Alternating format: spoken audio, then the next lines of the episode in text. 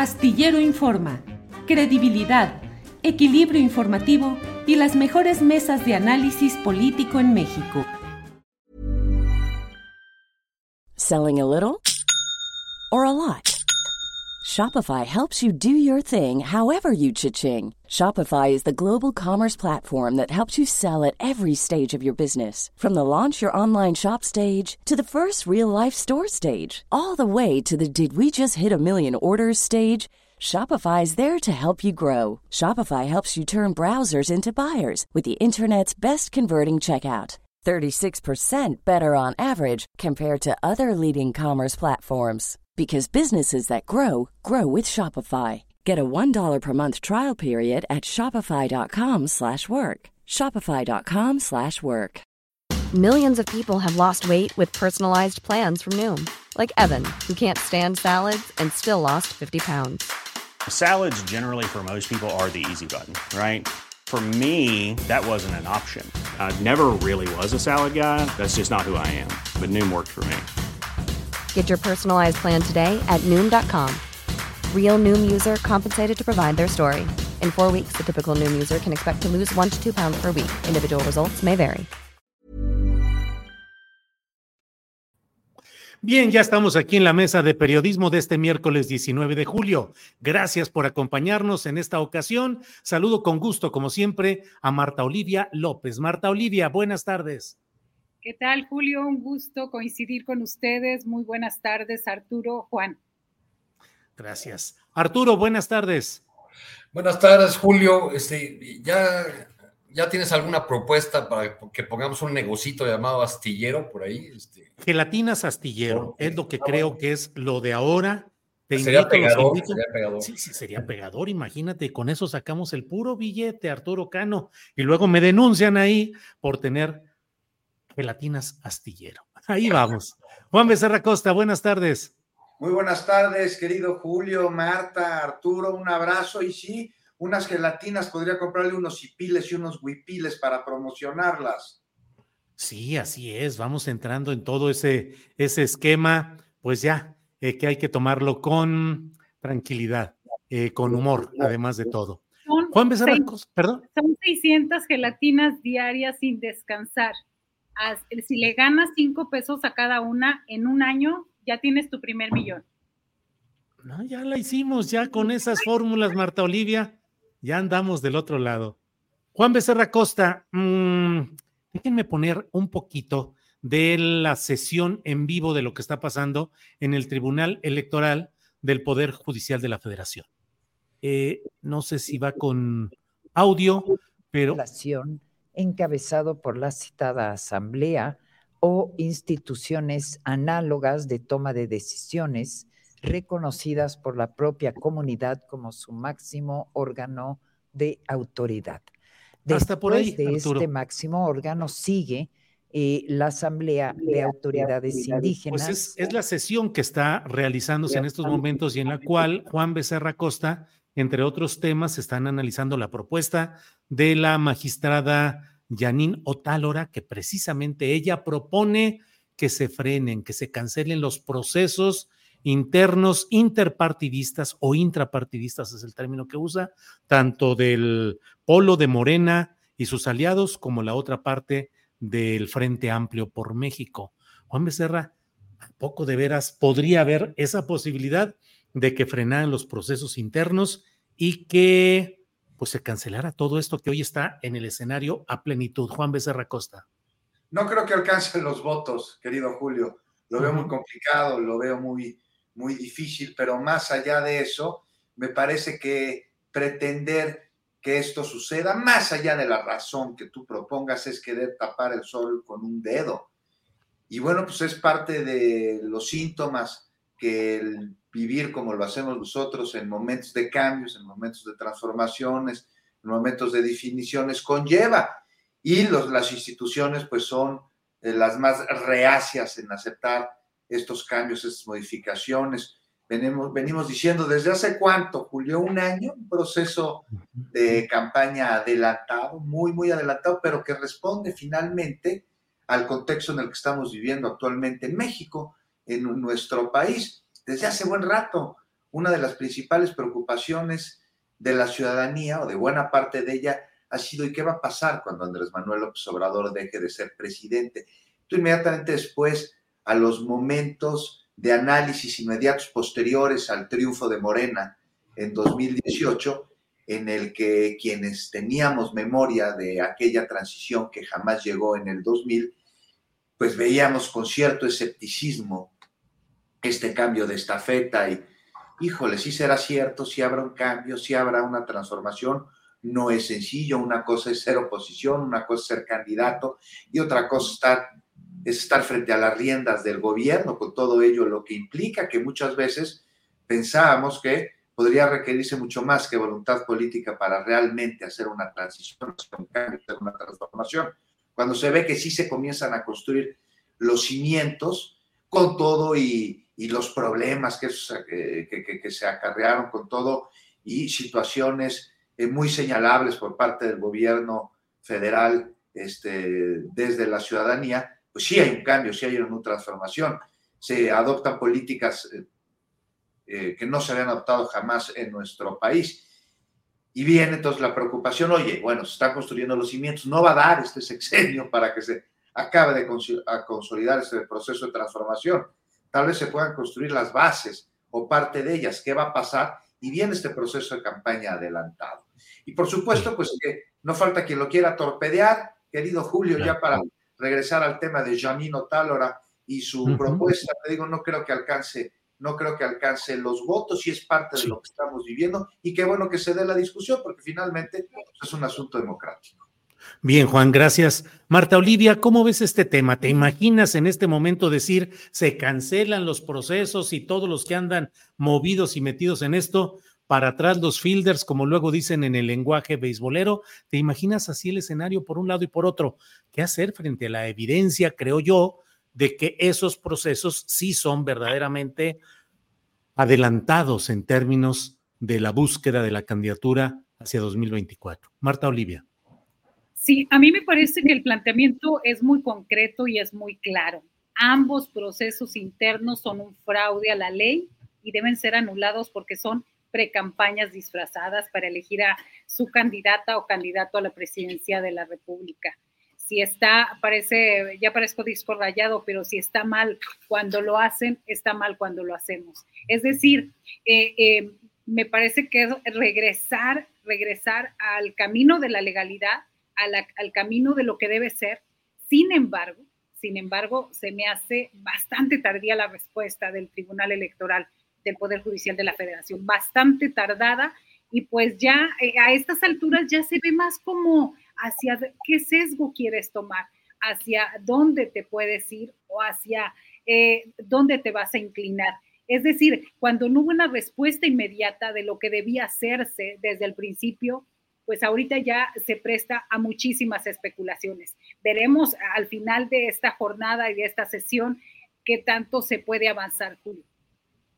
Bien, Marta, gracias. Arturo Cano, ¿qué opinas de esta expectativa finalmente en términos judiciales, esta votación, coincido con Juan Becerra Costa, de que no pareciera que va a tener los votos suficientes. Ya está el antecedente del pasado 11 de julio, donde hubo una votación eh, analizando lo de Morena y no prosperó pues esta idea. Pero de todos modos es un escenario que está ahí eh, flotando, una propia carta que envió Mario Delgado días atrás diciendo abusados los aspirantes porque puede haber una forma judicial en la que lo que se está haciendo hoy, dispendio y demás, pueda implicar el freno a sus derechos políticos y electorales. Eso lo dijo Mario Delgado. En fin, ¿cómo lo ves, Arturo?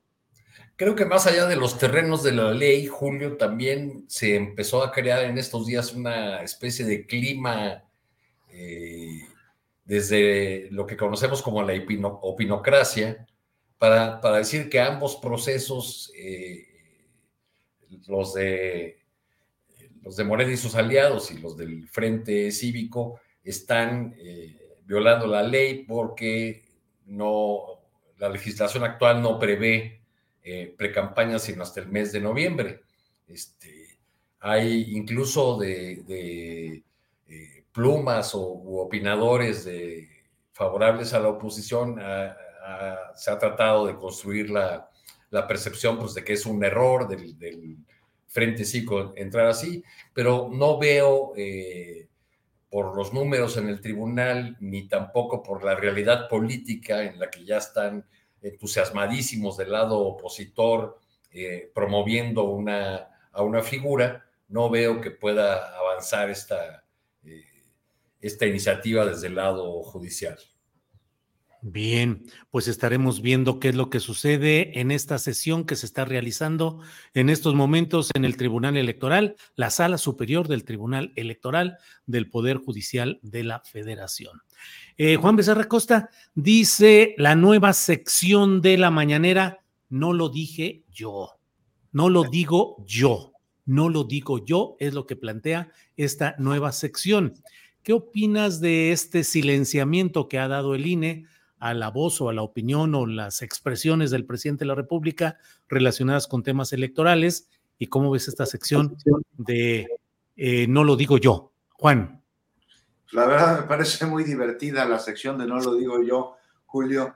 De alguna manera una genialidad, no lo digo yo, en, donde pueden, no sé, hablar de la señora X y al señor X, pues entonces ya le van a tener que decir el señor Y para no aludirlo, porque aunque no es aspirante, tiene aspiraciones y ya vemos que el INE resultó más papista que el Papa. Finalmente, yo me pregunto en serio, el que el presidente hable o deje de hacerlo, nos guste o no, nos parezca equivocado o acertado, sobre Xochitl o sobre quien se le dé la gana, sobre todo cuando hay una pregunta expresa por parte de los periodistas que ahí están en la conferencia, ahí en Palacio Nacional, para aclarar algo que esté construido desde la falsedad o para simplemente mostrar una información que tenga, este, cuando ni, ni siquiera ha comenzado de manera formal el proceso electoral, bueno, pues no sé qué parte de, estamos viviendo, repito una vez más, tiempos de transformación, no entienden y sí, como su nombre lo dice,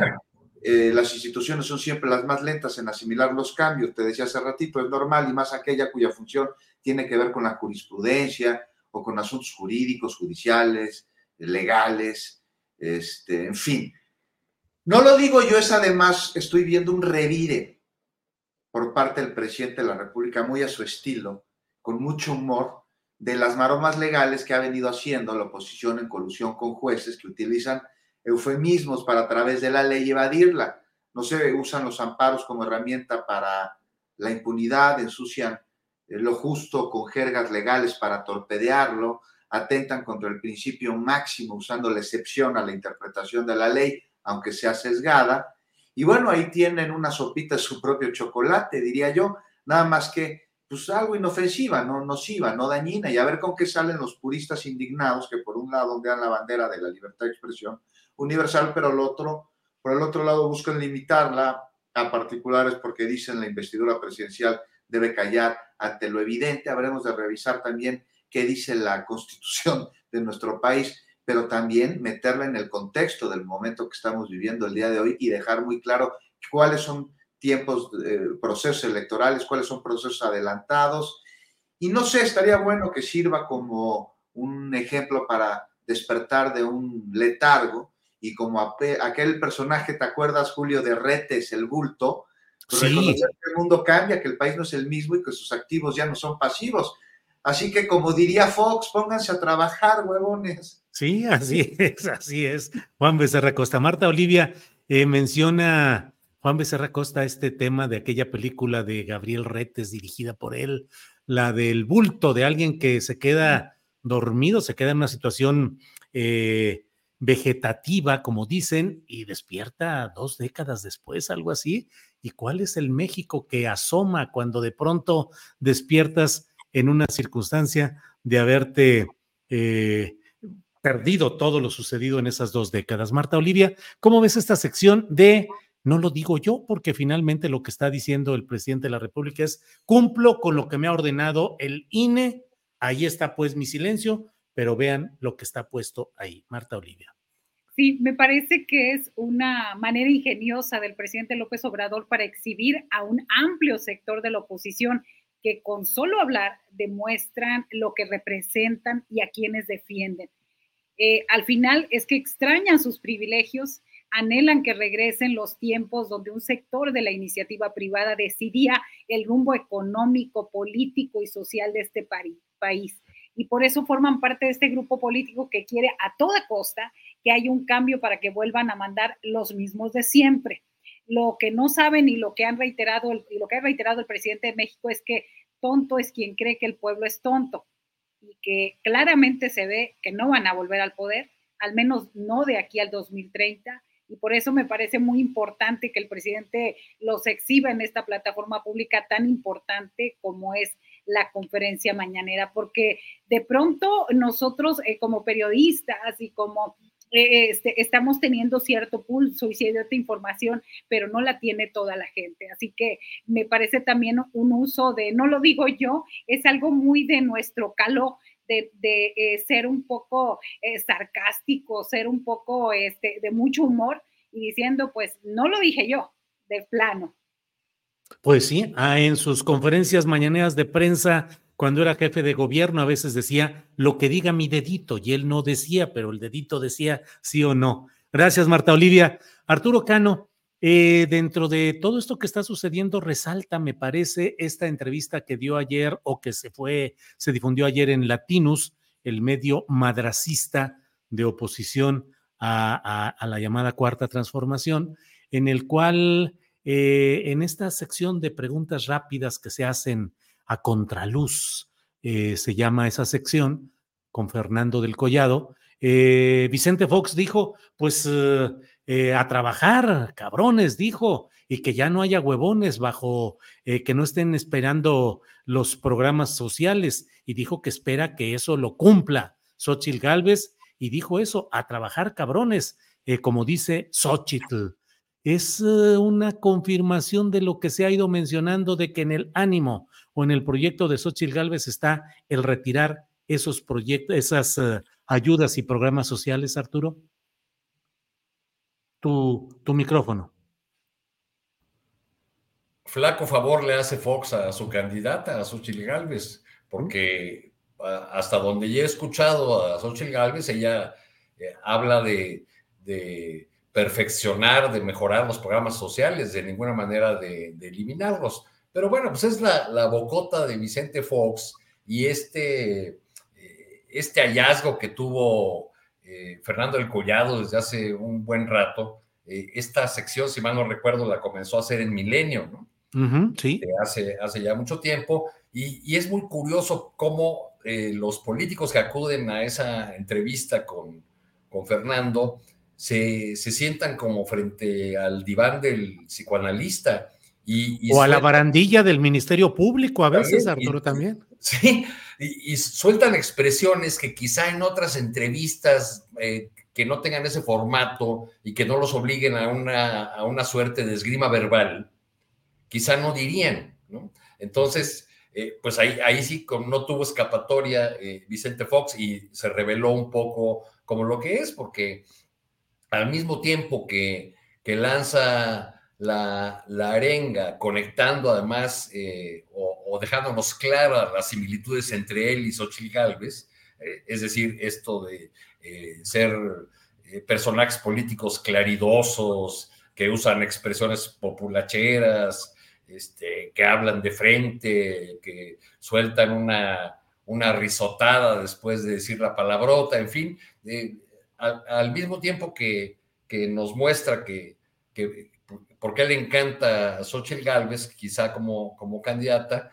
este, pues dice que se haga el trabajo o que se, que se dé la chinga en las, en las mulas de mi compadre, porque él, él no habla de volver a trabajar, él dice que le regresen su pensión y otras, eh, y su seguro médico de gastos mayores, en fin, porque se las ha visto muy, muy complicadas, ¿no? Al, al ver a Fox, pues realmente es una, una pena este, evocar cómo llegó a la presidencia de México, eh, y no se nos puede olvidar que cuando Fox, ese fenómeno de eh, empresario eh, dicharachero y,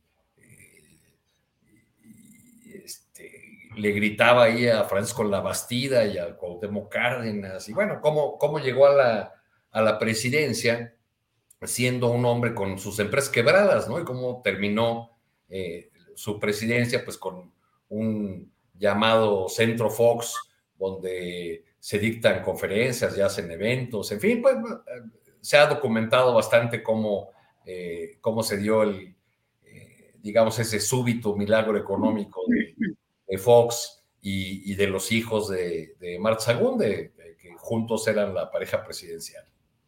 Bien, Arturo.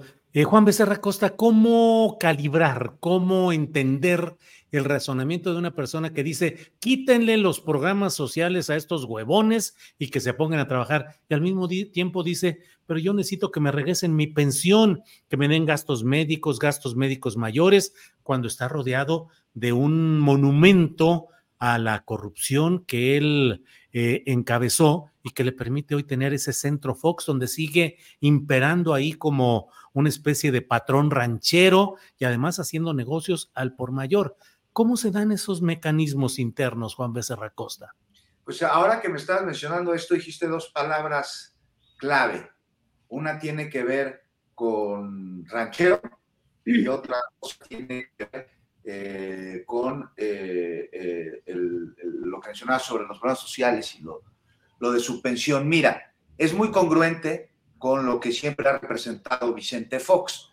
Es como la misma coherencia que tú ves en una ceremonia católica en el templo, en donde el sacerdote invita a los feligreses a darse la paz y se dan la paz y afuera del templo, en el atrio, por ejemplo, ves cómo los ricos voltean a ver a los pobres después de haberles dado la paz. Hay un poema de Rimbaud que así se llama Los pobres en la iglesia, Le Pauvre à l'Église, en donde relata esta hipocresía. Y es muy coherente con la educación que recibió Vicente Fox allá en el rancho en Guanajuato, uno de los estados pues, más conservadores de la República Mexicana. Decías, Arturo, hace unos momentos, ¿no? De, cómo eh, Cuauhtémoc Cárdenas dijo, no, no, no, fíjate que a mí me parece, no sé tú qué opines, Arturo, que es uno de los últimos grandes actos de coherencia del ingeniero Cuauhtémoc Cárdenas. No sé si vieron esta película que se llama The Big Lebowski, es una película de culto de los hermanos Coen, una película que hay que ver varias veces, que me haya vuelto loco, ya estaba. Pero es una película que cuando la ves por primera vez hay un personaje que parece equivocarse en todo. Y cuando la ves por segundo, por tercera vez, te das cuenta que el único que estaba en lo correcto era este personaje que había dado la impresión de haberse equivocado en absolutamente todo lo demás. Entonces, decía eh, eh, la población en el fervor, en la necesidad, en la angustia de eh, llevar a cabo un cambio y una transición política, Cuauhtémoc, pues ya, fíjate con Fox, ¿no? Este, súmate a su campaña. Y Cuauhtémoc siempre dijo, no, no, no, de ninguna manera. Vicente Fox le decía, pues mira, ya ve los números, no vas a perder nada. Y decía Fox, no, por principio, decía Cortemos Cárdenas, no me voy a liar a ti. Él sabía perfectamente quién era Fox. Y hoy se equivocó en esta entrevista, algo que no es nuevo. Lo que sí es nuevo, a lo que no estábamos acostumbrados, es que Rubén Aguilar no lo hubiese acompañado para decir lo que Fox quiso decir. Y qué bueno, porque ahí está. O sea, ¿de qué le sirven a Fox estos mensajes que anda dando por todos lados, mintiendo, diciendo que él creó las becas? Ahora afirma que deben acabarse. Es como un niño, como un borracho, no, no, puede, no puede retener, pues carece de filtros lo que su voluntad le orilla a hacer. Podría ser casi Fox como un compendio de instintos, porque el impulso de alguna manera responde a la libertad, a la libertad de haber tomado una decisión, por más rápida que la hayas tomado, por más equivocada que sea, por más trabajo que el controlarla significa, el impulso cuenta con, aunque sea por un instante, de reflexión. Ya que nos ganes otra cosa, pero el instinto no responde a ninguna reflexión. Es tan primitivo como lo puede ser respirar o succionar para comer por primera vez ya fuera del vientre de la madre. Y así es Fox. Observarlo es echar una mirada a lo que verdaderamente representa el grupo al que pertenece, ¿no? Uno que a pesar de ser cínico, porque es muy cínico, es poco inteligente, por eso no funciona. Uno que a pesar de ser controlador, porque quiere controlar todo, pues es ineficaz y por eso no puede controlar ni a sus propios militantes. Uno que carece de interés social y que se siente dueño de una tierra que si bien tuvo dueños y fueron sus ancestros o sus antecesores, hoy es libre. Tanto que los mandó a freír espárragos hace cinco años y lo volverá a mandar a la lona el próximo, por más disfraces que se pongan, por más botargas que se prueben, por más trotskistas que se quieran vender, por más que lloren porque son rubios y de ojos claros, porque los güeros también lloran. Y ahí está la bocaza de Vicente Fox diciendo lo que representa todo ese grupo al que pertenece. Bien, Juan, gracias. Marta Olivia, eh, ¿Cómo se ha ido poblando el escenario político de este tipo de personajes gritones, estridentes, que suplen su vacuidad intelectual con la estridencia, con la aparatosidad. Eh, y así es como Vicente Fox en su momento logró un voto mayoritario en 2000. Yo no tengo ninguna duda de que hubo un voto plenamente mayoritario para él, pero pues con esas fanfarronerías. Pero así está lleno el mundo. Eh, hace poco teníamos otra fanfarronería con Lili Telles que hablaba y decía que ella y que no sé cuántas cosas.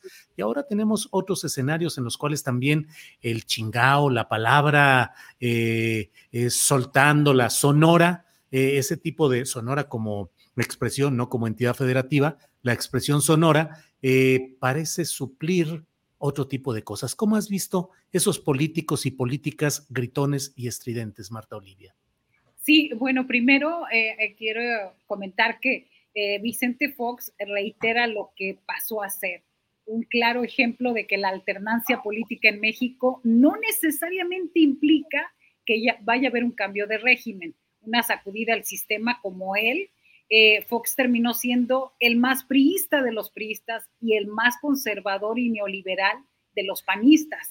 Alguien debería asesorar a, pues a Fox, aunque yo creo que nadie lo asesora, se asesora él solo y por eso hace este tipo de eh, entrevistas y este tipo de respuestas y yo creo que alguien debería asesorarlo para que no permita que estas declaraciones y el supuesto apoyo público que recibe eh, este, eh, sus aspirantes del Frente Amplio por México eh, los hunda más. Y creo que con este tipo de declaraciones el expresidente también demuestra que fue la oportunidad más desperdiciada de la vida democrática de nuestro país.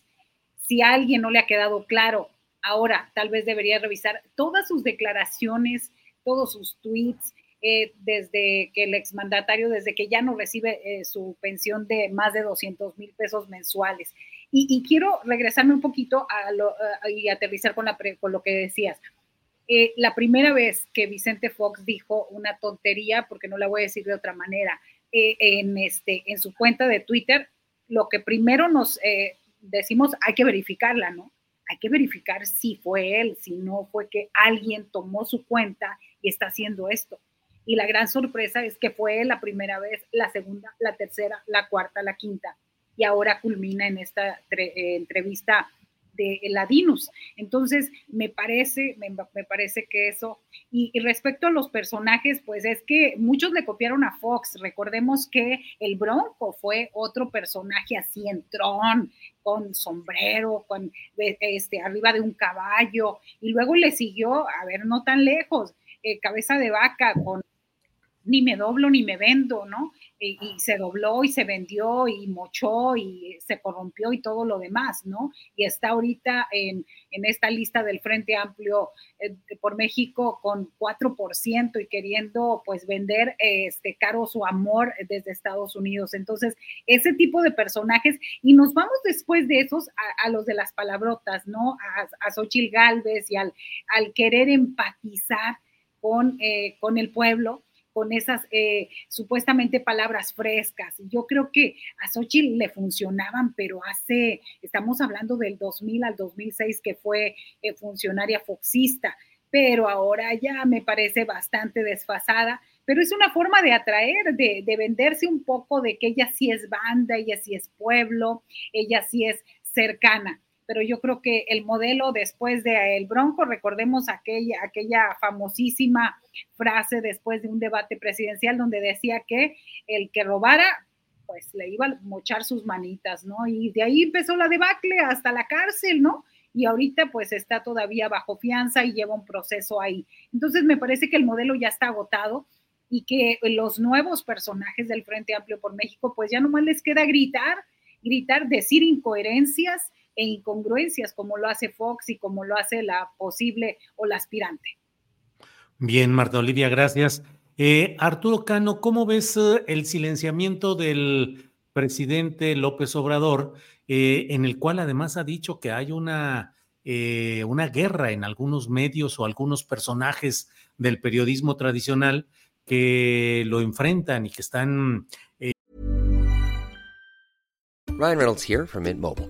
With the price of just about everything going up during inflation, we thought we'd bring our prices down. So to help us, we brought in a reverse auctioneer, which is apparently a thing. Mint Mobile unlimited premium wireless. Ready to get 30, 30, bit to get 30, bit to get 20, 20, 20, bit to get 20, 20, bit to get 15, 15, 15, 15 just 15 bucks a month. So, Give it a try at mintmobile.com/switch. slash $45 up front for 3 months plus taxes and fees. Promo for new customers for limited time. Unlimited more than 40 gigabytes per month slows. Full terms at mintmobile.com. Hiring for your small business? If you're not looking for professionals on LinkedIn, you're looking in the wrong place. That's like looking for your car keys in a fish tank. LinkedIn helps you hire professionals you can't find anywhere else, even those who aren't actively searching for a new job but might be open to the perfect role. In a given month, over 70% of LinkedIn users don't even visit other leading job sites. So start looking in the right place. With LinkedIn, you can hire professionals like a professional. Post your free job on linkedin.com slash people today. Eh, señalando una serie de informaciones desfasadas o incorrectas. Digamos que el presidente de la República ha insistido desde su mañanera una y otra vez en señalar directamente con nombre y apellidos a unos, algunos de estos personajes, pero en general, Arturo, ves que sí hay una nueva, una realineación eh, ofensiva de la mayoría de los medios convencionales de comunicación contra el presidente y el proyecto 4T, Arturo. Yo veo lo de siempre, Julio, quizá con un poco más de entusiasmo por la irrupción en el escenario de Xochitl Galvez, a quien, a quien ven eh, como la alternativa frente a la planadora de Morena, eh, que, a quien le han descubierto una gran cantidad de virtudes que durante muchos años no vieron en, ese personaje, pero bueno, pues qué, bueno que lo tengan así. Veo más o menos lo mismo y... Eh, y el hecho de que la autoridad electoral le diga al presidente que no se puede referir al tema y que él eh, se queje, invente esta nueva sección, pues lo que hace nada más es alimentar el, hecho que hemos vivido durante todo el sexenio, de que es el presidente quien conduce, quien fija eh, los términos del debate público, lo cual en este momento tiene un efecto eh, no necesariamente benéfico para su movimiento, porque yo creo que estando en campaña como están, aunque, aunque se diga que están haciendo recorridos informativos, este, pues las, eh, los aspirantes de la, de la 4T y la, y la aspirante deberían ser quienes respondieran al discurso de la, de la oposición. Y ese debate lo está llevando el presidente de la República otra vez, y a veces parecería que en solitario, incluso. Sí, sí, sí. Eh, de pronto, eh, en los últimos días he visto un cambio en, eh, la actuación pública de Claudia Sheinbaum, eh, que ha hecho más discursos hablando del proyecto, hablando de, propuestas, este, hablando en términos generales. Durante algunos días se concentró en una, en una guerra que desde mi punto de vista le hacía más propaganda a los adversarios cuando se dedicó durante varios días a hablar del Frente Cínico Nacional era, era como, como estarlo promoviendo de la misma manera que, que, a muchos nos pareció que la creación del personaje Xochitl Galvez eh, no era posible eh, o no hubiese sido posible eh, que, que, ocurriera tan rápidamente de no haber tenido esta recurrencia o esta recurrente mención en la, en la mañanera. Entonces, bueno, pues es, digamos, es esa dualidad que ha tenido la mañanera durante estos cinco años, es al mismo tiempo la gran plataforma de defensa de la 4T, el, eh, digamos, el elemento virtuoso de la comunicación presidencial y en, ese, eh, en esa virtud lleva también los, los defectos que he mencionado. En este caso, pues que, que resultan, los que resultan afectados son las corcholatas, que, cuya exposición pública y difusión de ideas, pues quedan... Eh, opacadas o pasan a segundo plano frente a esta confrontación que ocupa los reflectores nacionales, ¿no? La confrontación del presidente con sus opositores. Bien, Arturo.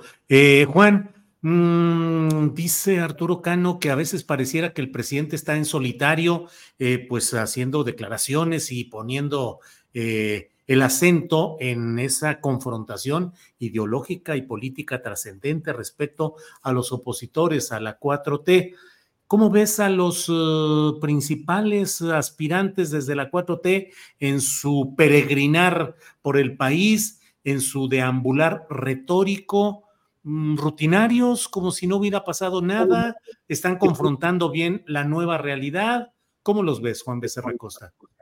Pues mira, es complicado, tienen una labor muy complicada porque están muy amarrados a través de restricciones que les puso la autoridad electoral a mediados del mes pasado, me parece que el día 16 de junio publicó el INE, dijo, bueno, sí, sí pueden hacer los recorridos, la y los aspirantes a la, a la, la coordinación de los comités de la defensa, de la transformación, si no me equivoco y si lo dije correctamente en el orden que, establece cada una de las palabras, pero finalmente es un eufemismo para referirse a los, a los candidatos, a la candidata y a los precandidatos.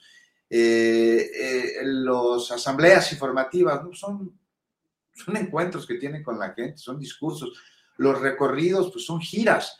Entonces hemos llegado a, a este momento de utilizar eufemismos eh, y dentro de esta misma situación, pues es complicado que quienes aspiran a ser pues, la candidata o el candidato de Morena o también de la oposición, pues puedan dar a conocer proyectos, plataformas, propuestas. Escuché muy interesante la entrevista que justo antes de este espacio tuviste con Sabina Berman y ella decía, es que queremos escuchar a, Claudia o a Marcelo o a Dan dar propuestas, que Claudia diga, bueno, sí son tiempos de mujeres, pero ¿qué políticas va a encabezar para justamente lograr eh, que exista igualdad entre los derechos de los hombres y las mujeres. No puede hacerlo, Claudia.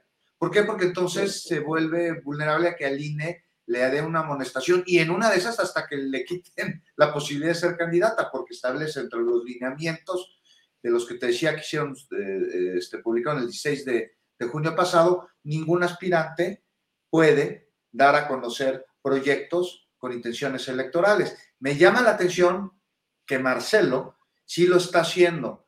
Él está, ya lleva semanas dando a conocer su proyecto Ángel, este proyecto basado en seguridad, que si quieres en algún momento con un especialista será bueno discutir cómo ve eh, eh, este, este proyecto, ¿no? Muy enfocado en la tecnología. Pero más allá de eso, es una propuesta, es un proyecto. No supone que no lo pueda hacer, no es el único. También ha hablado sobre proyectos para llevar agua al Valle de México o en materia salarial, eh, paridad entre hombres y mujeres, en fin, lo veo muy complicado, están haciendo recorridos y entonces, ¿qué están haciendo?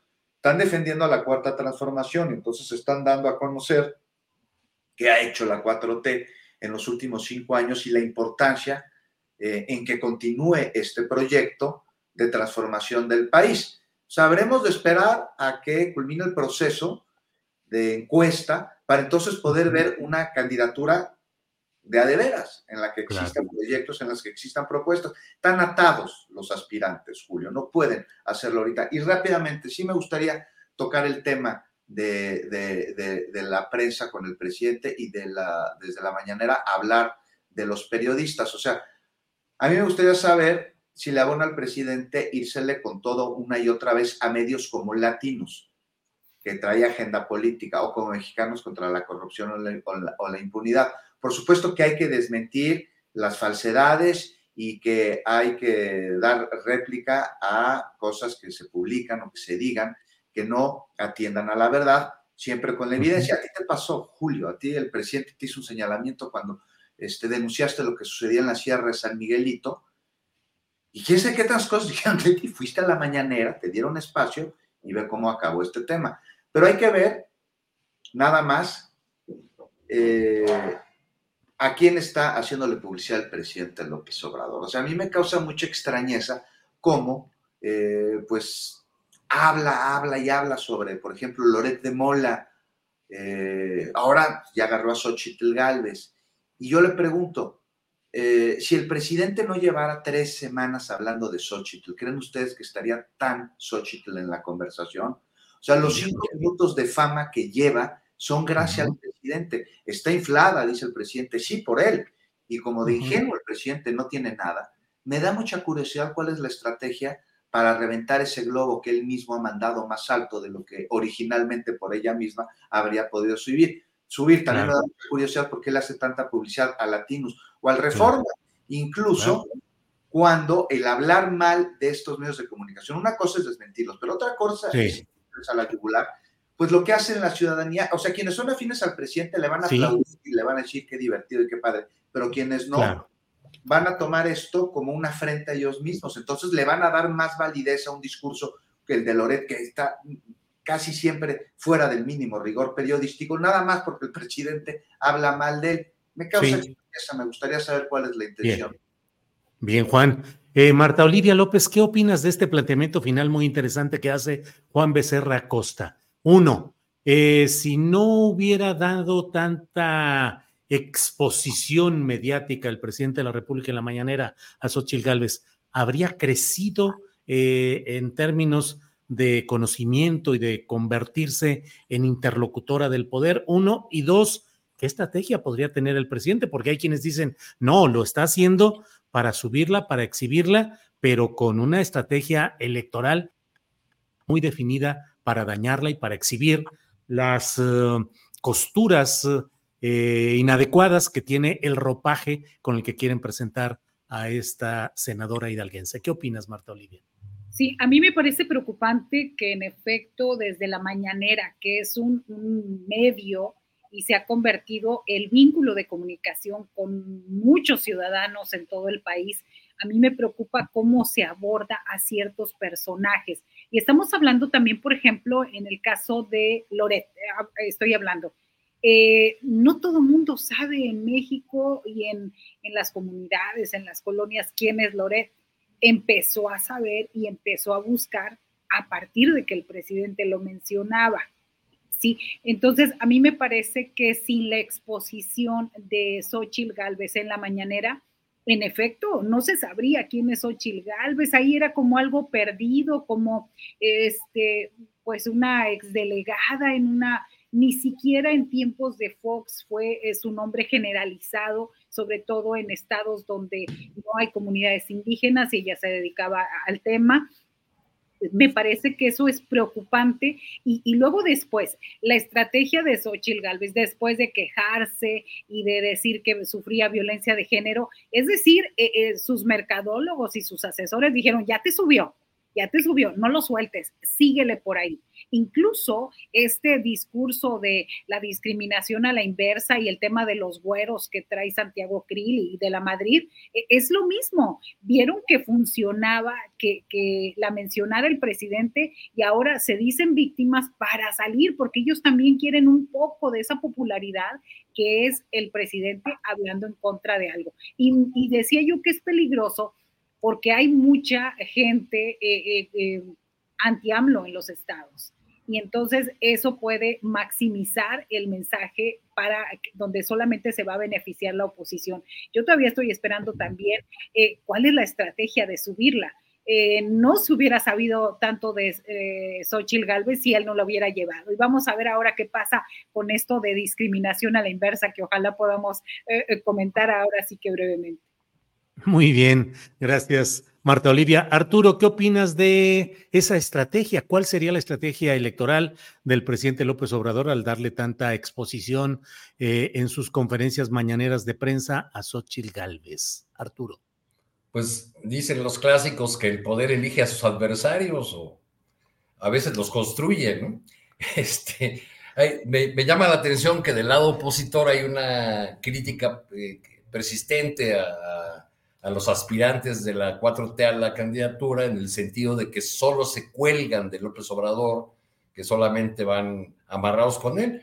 Pero pues lo que hemos visto en estos días es que la construcción de la candidatura de Xochitl Gálvez o de la posible candidatura de Xochitl Gálvez viene de la mano de Andrés Manuel López Obrador también, ¿no? Así sea con estas frases que quieren ser ocurrentes y que ya han puesto en memes. Por a mí me llegó pues, una foto ahí de, de un autobús, incluso con un anuncio este, eh, en el que ponen a, a Xochitl Galvez al lado del presidente con la frase, es mejor vender tamales que repartir a tole con el dedo.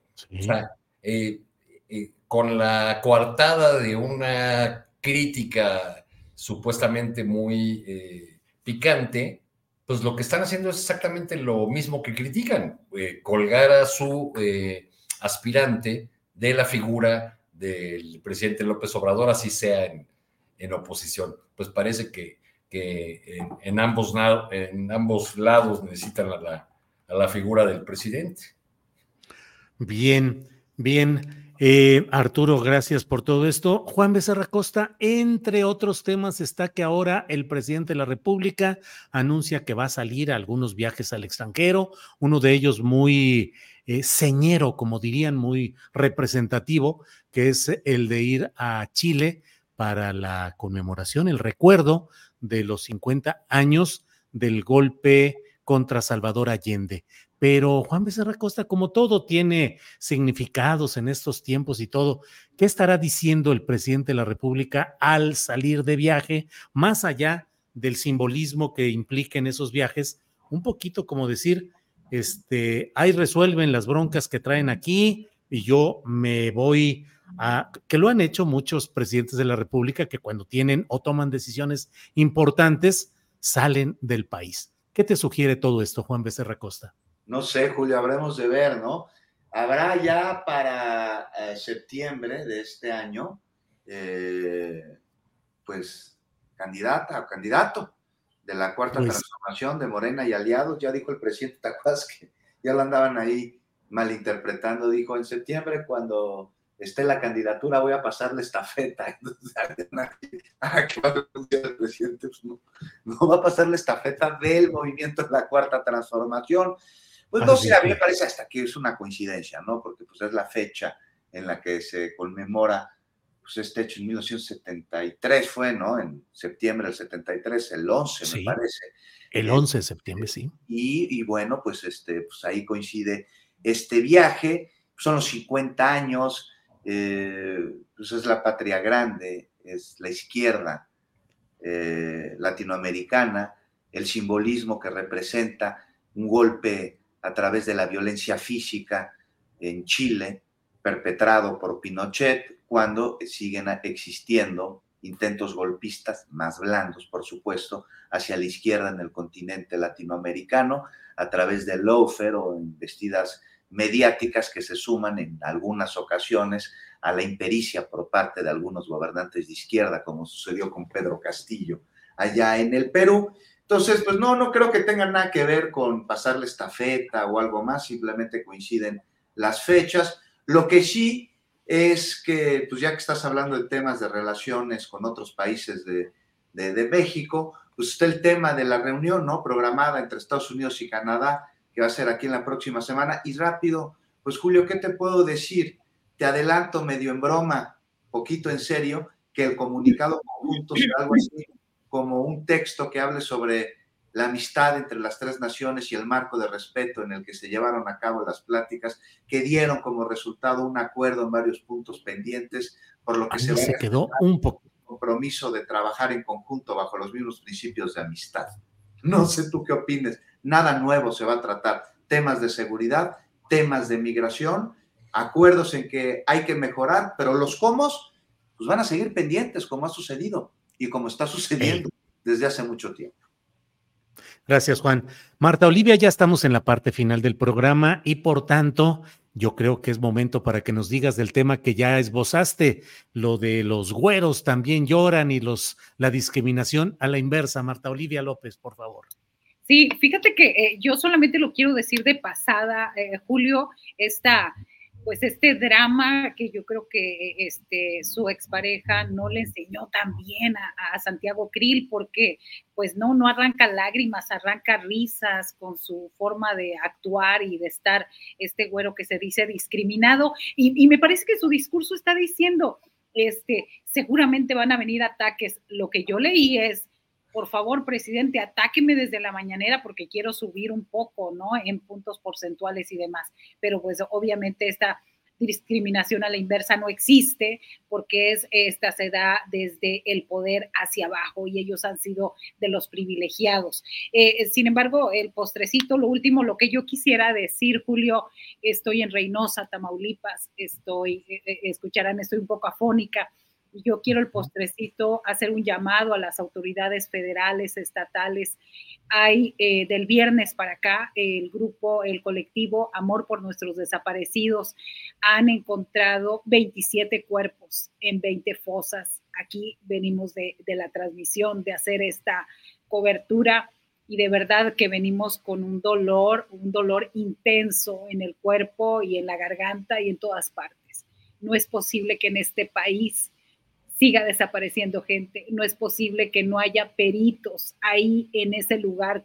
La gente está escarbando con un olor fétido, está encontrando los restos, está hay, hay partes donde hay cabello y hay huesos. No es posible que nadie vea esta situación. Esto es grave, esto está pasando y, no nos importa como periodistas y como ciudadanos y, poniéndonos en los pies de ellos, no nos importa si fueron de hace dos meses, tres meses, diez años, quince años, 27 cuerpos enterrados en menos de un metro de, de profundidad, Julio. Eso es lo, con lo que yo me quisiera despedir.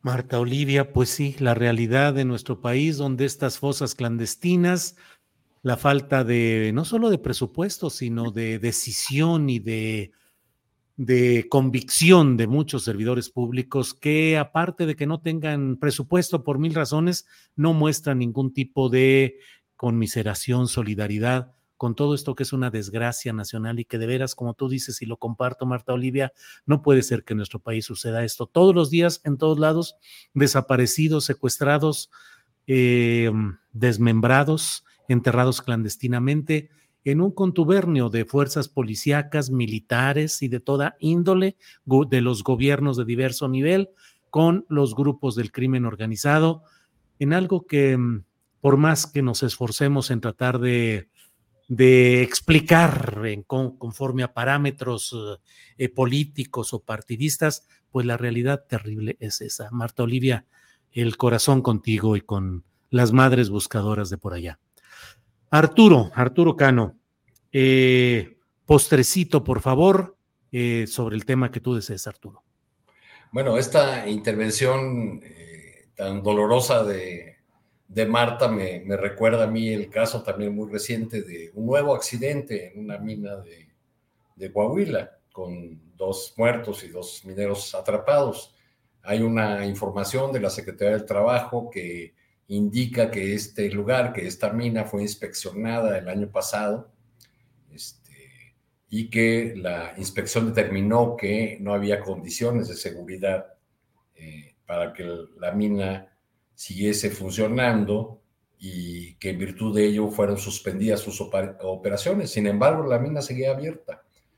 ¿De qué nos habla esto? Pues de que tenemos un problema eh, realmente grave, por un lado de falta de porque no ha habido mayor presupuesto para los inspectores laborales ni en el marco de la nueva reforma laboral o no el suficiente.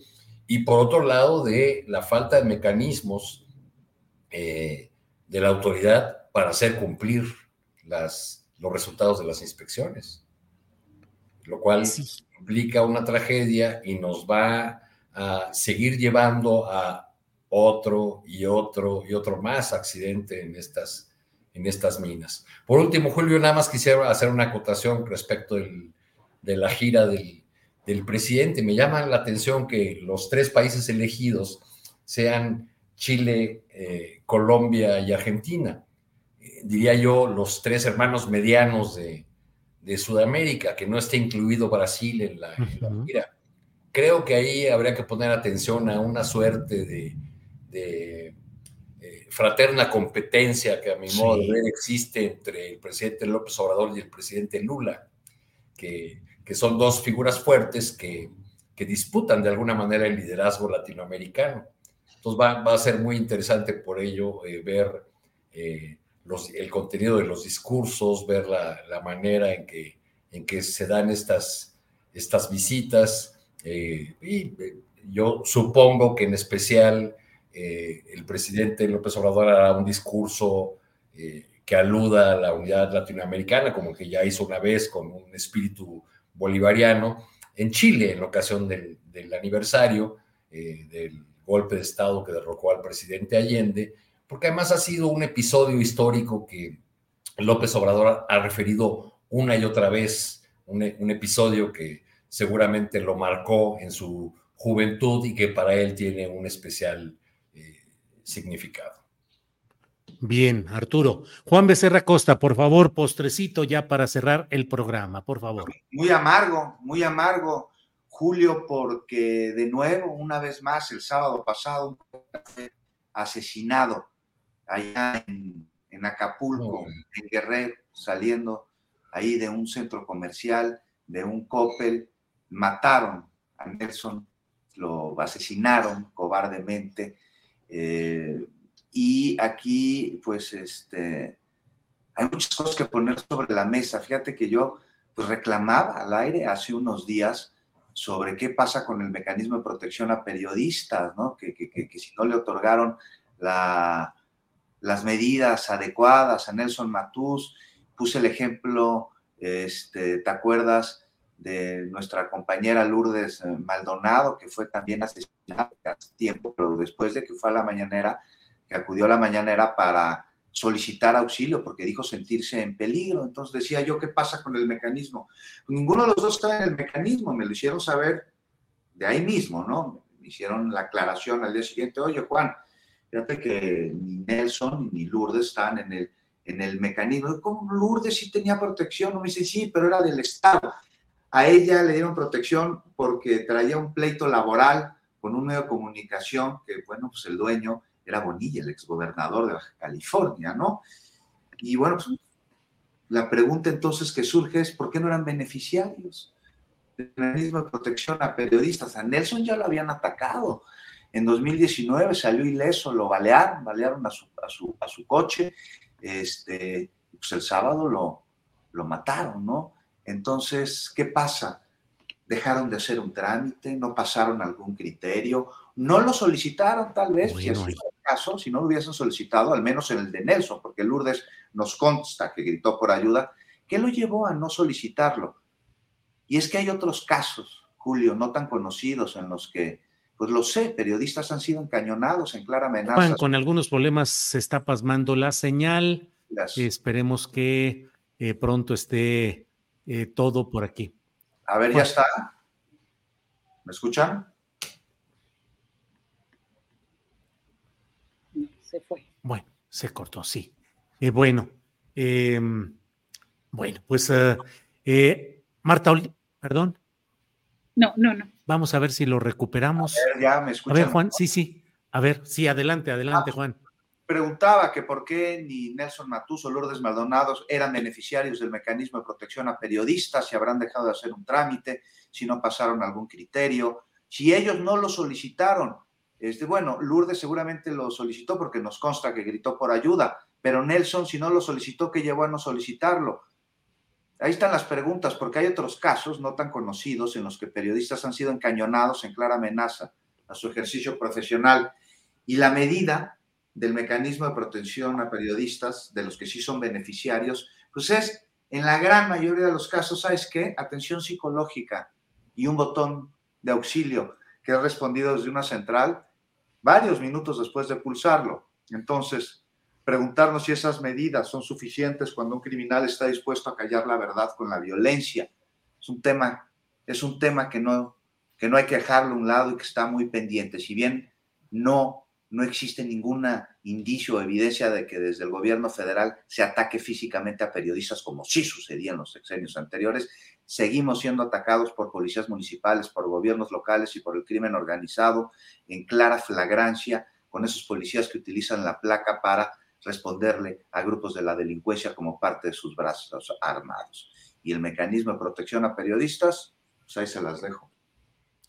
Juan, pues bueno, Marta, Olivia, Arturo, Juan, muchas gracias por esta ocasión. Marta, Olivia, gracias. Eh, ¿Qué te digo? Lo que siempre que nos decimos a cuidarnos y a seguir adelante. Marta Olivia, con un gran abrazo. Gracias, Marta Olivia. Gracias, Julio. Gracias, Arturo y Juan. Nos vemos la próxima. Arturo, gracias y buenas tardes. Un fuerte abrazo, Marta. Gracias, Julio. Gracias, Juan. Nos estamos viendo. Juan Becerra Costa, gracias y buenas tardes. Abrazos y buenas tardes a todos. Para que te enteres del próximo noticiero, suscríbete y dale follow en Apple, Spotify, Amazon Music, Google o donde sea que escuches podcast. Te invitamos a visitar nuestra página julioastillero.com.